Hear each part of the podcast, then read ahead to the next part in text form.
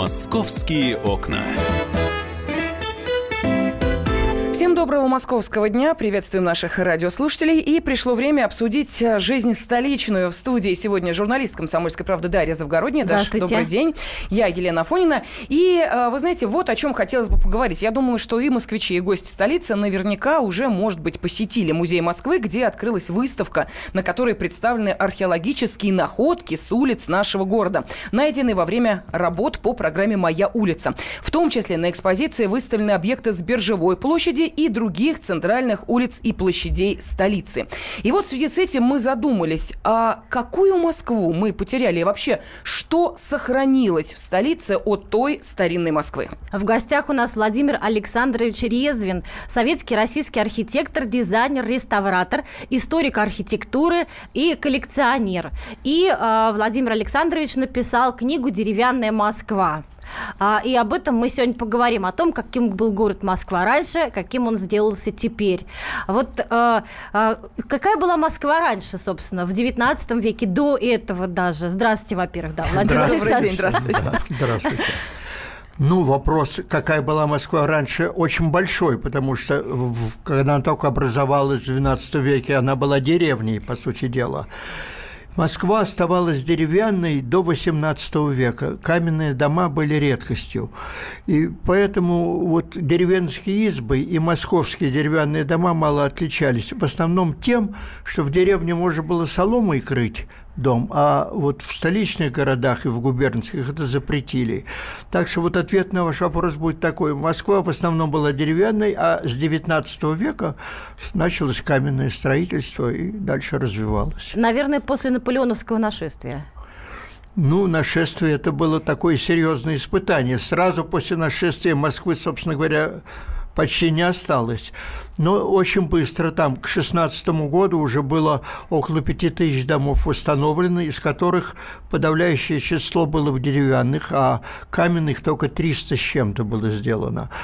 Вот. Ну, а потом, конечно, уже весь 19 век очень был для Москвы. С удивлением я прочла в книге вашей, что а, большинство домов в Москве в деревянные составляли курные избы, и невозможно было, не было там трубы, и дым выходил через окошки. Это правда? То есть это так жили средние москвичи? Ну, верно, не большинство. Большинство в деревнях было курных, но в Москве это тоже было, да. Ну, курная изба, вот, э, оказывается, у нас представление о курной избе было немножко неправильно. Всегда думалось, что там грязно, копоть какая-то. Но вот Ополовников, известный исследователь деревянного зодчества, пишет, что деревянная изба курная была очень чистая, и только вот выше человеческого роста все было закоптелое, а все остальное блестело чистотой. Так что курная изба – это звучит страшно, но, в общем, жили люди в курных Не так избах. плохо. А к сегодняшнему дню сохранились деревянные строения в Москве? А вообще из какого дерева делали э, дома? Вы знаете, вот, э, к счастью, для строительства домов э, лесные массивы были неисчерпаемым таким резервом стройматериалов. Ну, в основном это сосна была, но более богатые дома из лиственницы делали какие-то там, но это себе не могли позволить простые люди. Но в основном это сосна была, конечно. Причем выбирали, строили артели специальные были. Ведь артели были специализированные, не было артели, в которых были бы там и кровельщики, и каменщики, еще Почему?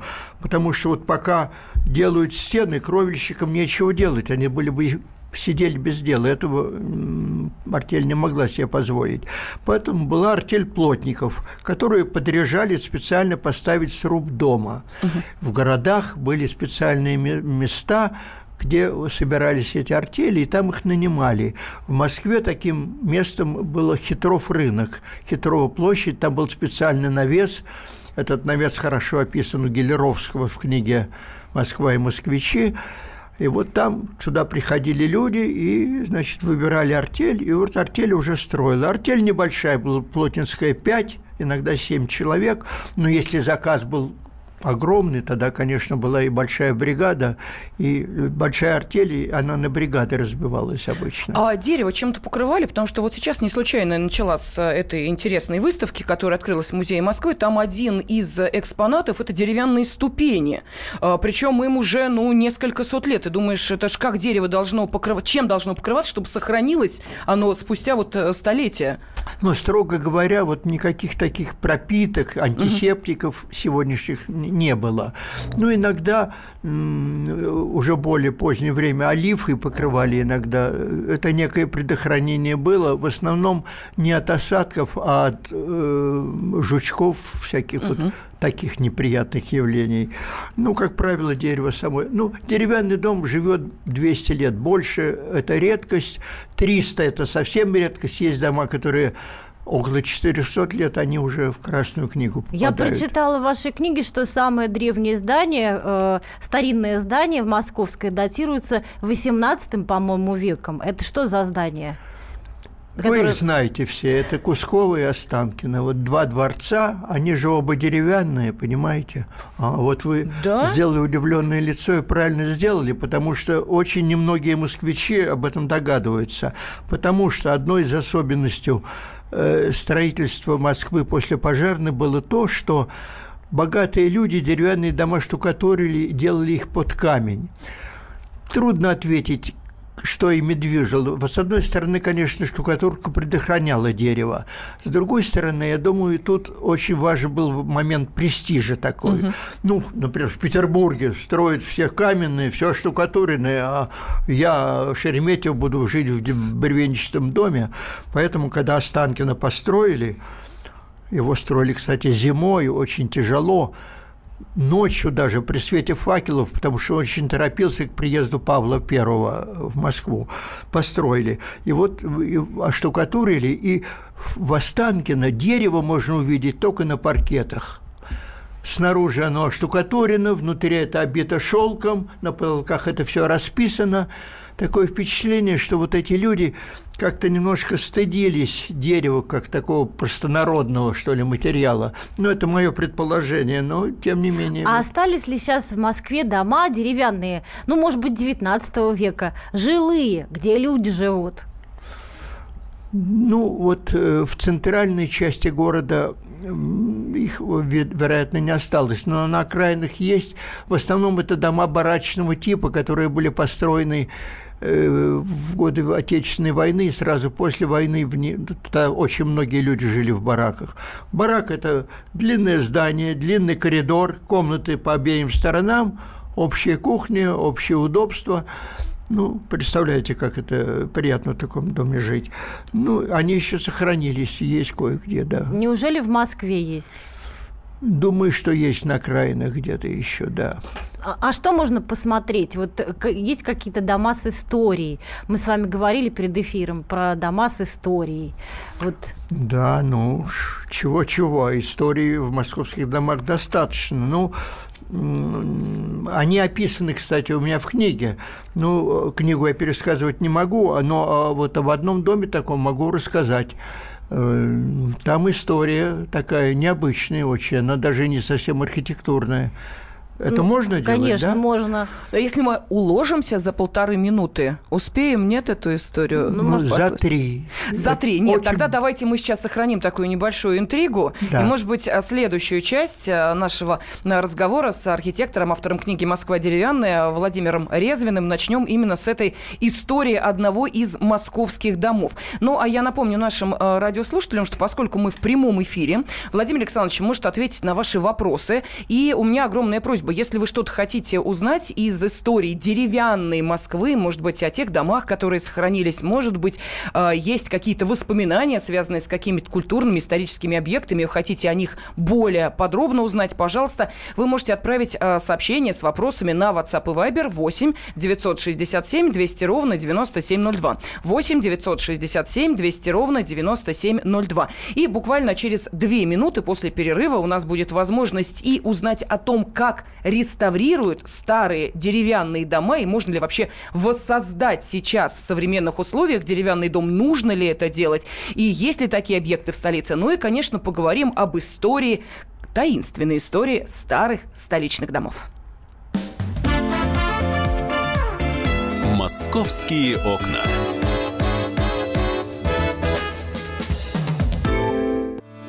Главное аналитическое шоу страны. Михаил Владимирович Юрьев, Михаил Владимирович Леонтьев. И в команде Анатолия Кузичева замена. Вместо Анатолия играет Илья Савельев. Но все остальное будет прежним. Это главтема. Они знают, как надо. Мы несем свою миссию выработать и донести до народа и руководства мысль о том, как должно быть. Программа «Главтема» на радио «Комсомольская правда». Слушайте в прямом эфире каждый четверг с 20.00 по московскому времени.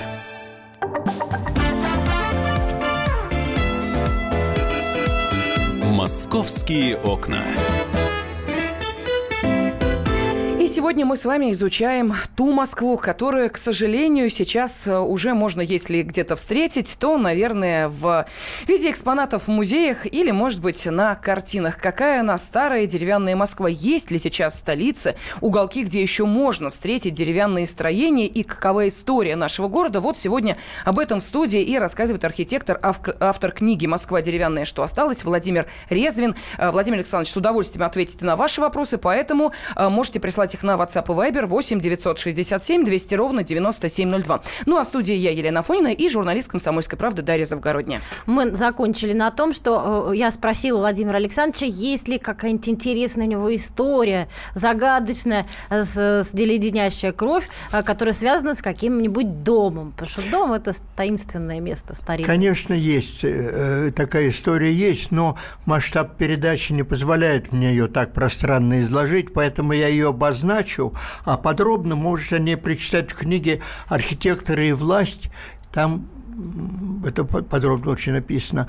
Речь идет о доме, так называемом доме Сытина, это в переулке Сытина находится, в котором я познакомился с человеком, благодаря ему мне удалось увидеть склеп с мумией Берона в городе Метаве, в Латвии и узнать массу интерес, интересного другого. Но вот я не думаю, что сейчас я глупо так рассказывать это вот и оборвав. Поэтому я всем советую прочитать об этом. В книге об этом тоже говорится, кстати.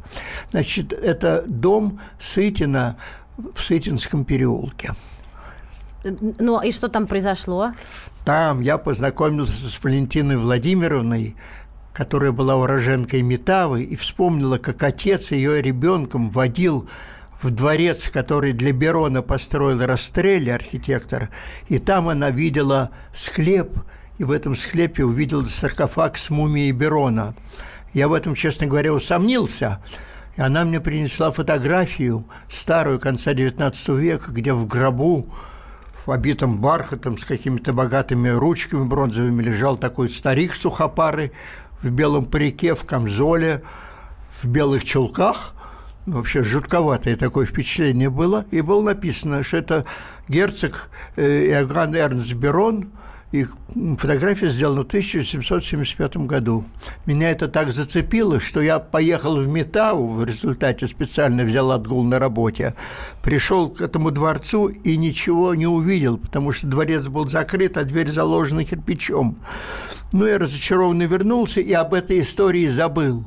И только через 40 лет, когда я попал в Ригу опять, я подумал, ну я же рядом с Метавой нахожусь. Поехал еще раз в Метаву. Дворец открыт, там учебное заведение сейчас. Я попал в этот склеп, увидел действительно эти ряды саркофагов, где лежат герцоги курлянские, и в том числе и Берон, и его жена Бенигна.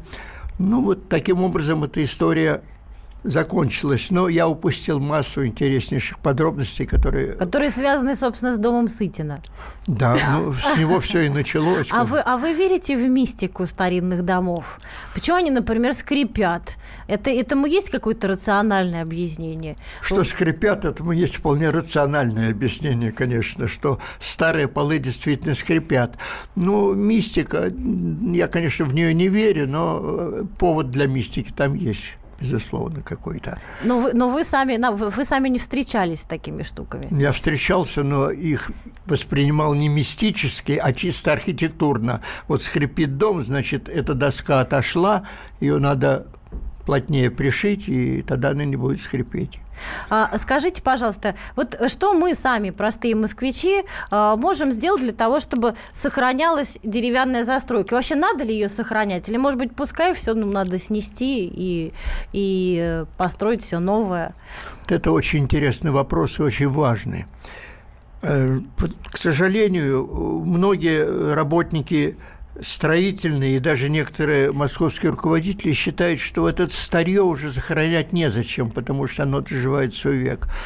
Но для москвича настоящего это, конечно, частицы истории города, и пока они живы, их надо сохранять хотя бы потому, что старая Москва была вся деревянная, понимаете?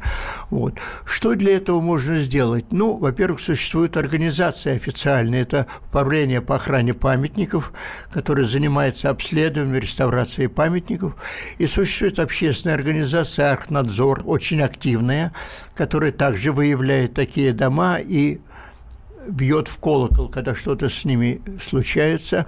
Ну, помогает не всегда.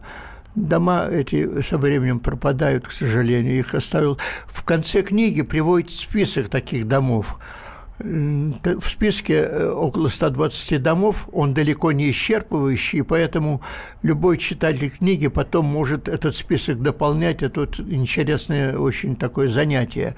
В основу списка этого положена э, работа сообщества «Вся деревянная Москва», которую создал Кирилл Лебедев за что я им очень благодарен, потому что они проводили и проводят очень большую работу по выявлению деревянных памятников. Ну, вот, я, кажется, ответил. А эти ваш... памятники деревянные, они только сейчас в центре сохранились? Или где-то можно и в других, вот окраинных районах найти какие-нибудь интересные э, меньше объекты? Всего, меньше всего в центре как раз. Меньше да, всего в центре? Меньше, да, в центре немного. Ну, потому что центр Москвы, ну, после пожара вообще, как вы знаете, вот э, архитектор Липсон Владимир Яковлевич, известный реставратор, говорил, что вот еще там 20 лет назад в Москве э, до пожарных домов оставалось не больше 15 вообще. Сколько их сейчас, я даже не берусь сказать. Ну, на, ну, Останкино и Кусково, как вы понимаете, это не центр Москвы. Ну, в Москве особняки деревянные еще есть. Ну, например, вы знаете, что вот музей Пушкина на Причистенке, mm-hmm. вы его знаете, конечно. Конечно, конечно. Но вы знаете, что он деревянный? Нет. Вот. И вы, наверное, не нет, знаете. Конечно, конечно. Да. Нет. Вот вы об этом прочитаете в книге. И напротив него стоит музей маленький такой Толстого – Льва Николаевича тоже особенничек такой, он тоже деревянный.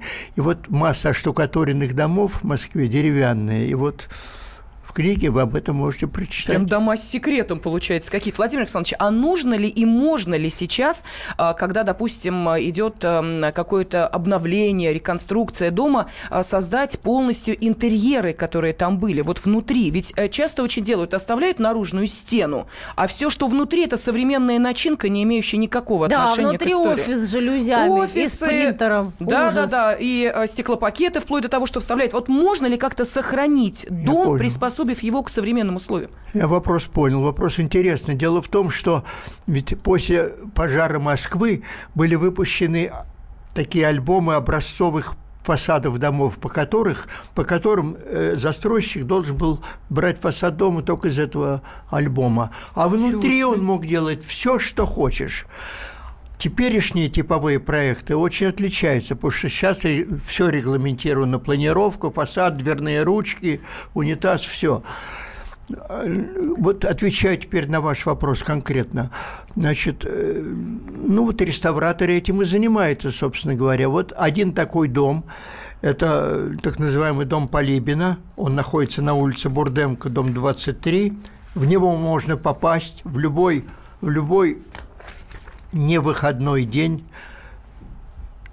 Там работают реставраторы, которые с удовольствием показывают эти реставрированные интерьеры. И вот в книге описано, как этот дом реставрировался, как там под слоем штукатурки и верблюжьего войлока были обнаружены росписи по бумаге. Это, в общем, такая большая редкость в рядовом московском доме. В дворцах-то вообще были такие росписи. И вот там подробно это написано все. Ну, я сейчас, вероятно, не смогу это подробно вам все рассказать. А не знаете ли вы таких эпизодов, чтобы в стенах старого дома нашли бы какие-нибудь сокровища? Вот мне недавно э, Татьяна Полякова рассказывала, что ее родственники, купцы, в полу особняка запихали сокровища. Что-нибудь такое происходило? Вам знакомо? Помнится что-нибудь? Очень опасная тема, потому что если я скажу, что в домах такие сокровища есть, представляете, что может? Народ сразу будет стены будет ковырять. ломать стены. Ну, я, вот, если серьезно отвечать, я таких случаев не знаю. В основном я из книг о них знаю, конечно. Ну, наверное, это где-то есть. Люди прятали, особенно в годы революции. А скажите, в 70-е годы, вот в, в советское время лучше сохраняли историческую застройку в Москве или меньше о ней заботились?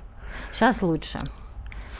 Что-то мне 70-е вспоминаются. Москва 70-х. Вы знаете, Она вот, была совсем другая, чем сейчас. Пожалуй, сейчас этим стали заниматься серьезнее все-таки. Хотя и, надо сказать, в советское время тоже реставрировали дома, приводили в порядок, но денег было очень мало, денег мало и сейчас на это дело. Но вот в связи с появлением маркнадзора и какого-то внимания в прессе и, вот, в частности, угу. на радио к этому вопросу, ну, все-таки этим активно занимаются. Но проблем много. Ну что ж, спасибо огромное. У нас, к сожалению, заканчивается время. Я думаю, что э, еще больше интереснейшей информации можно будет найти, собственно, в самой книге. Автор которой, а книга называется «Москва деревянная. Что осталось?», автор которой Владимир Резвин э, сегодня был у нас в студии и рассказывал о той старинной деревянной Москве. Также в студии были корреспондент «Комсомольской правды» Дарья Завгородняя и я, Елена Фонина. Спасибо. Спасибо. «Московские окна». И сошлись они в чистом поле, и начали они биться. Каждый за свою правду. И не было в той битве ни правых, ни виноватых. Звон стали. Крики поверженных. Самый беспощадный проект радио «Комсомольская правда».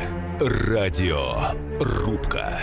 Столкновение взглядов, убеждений и принципов. У гостей в студии всегда полярные мнения. Слушатели участвуют и голосуют. Нам есть о чем поспорить. Остро, жестко, жестоко.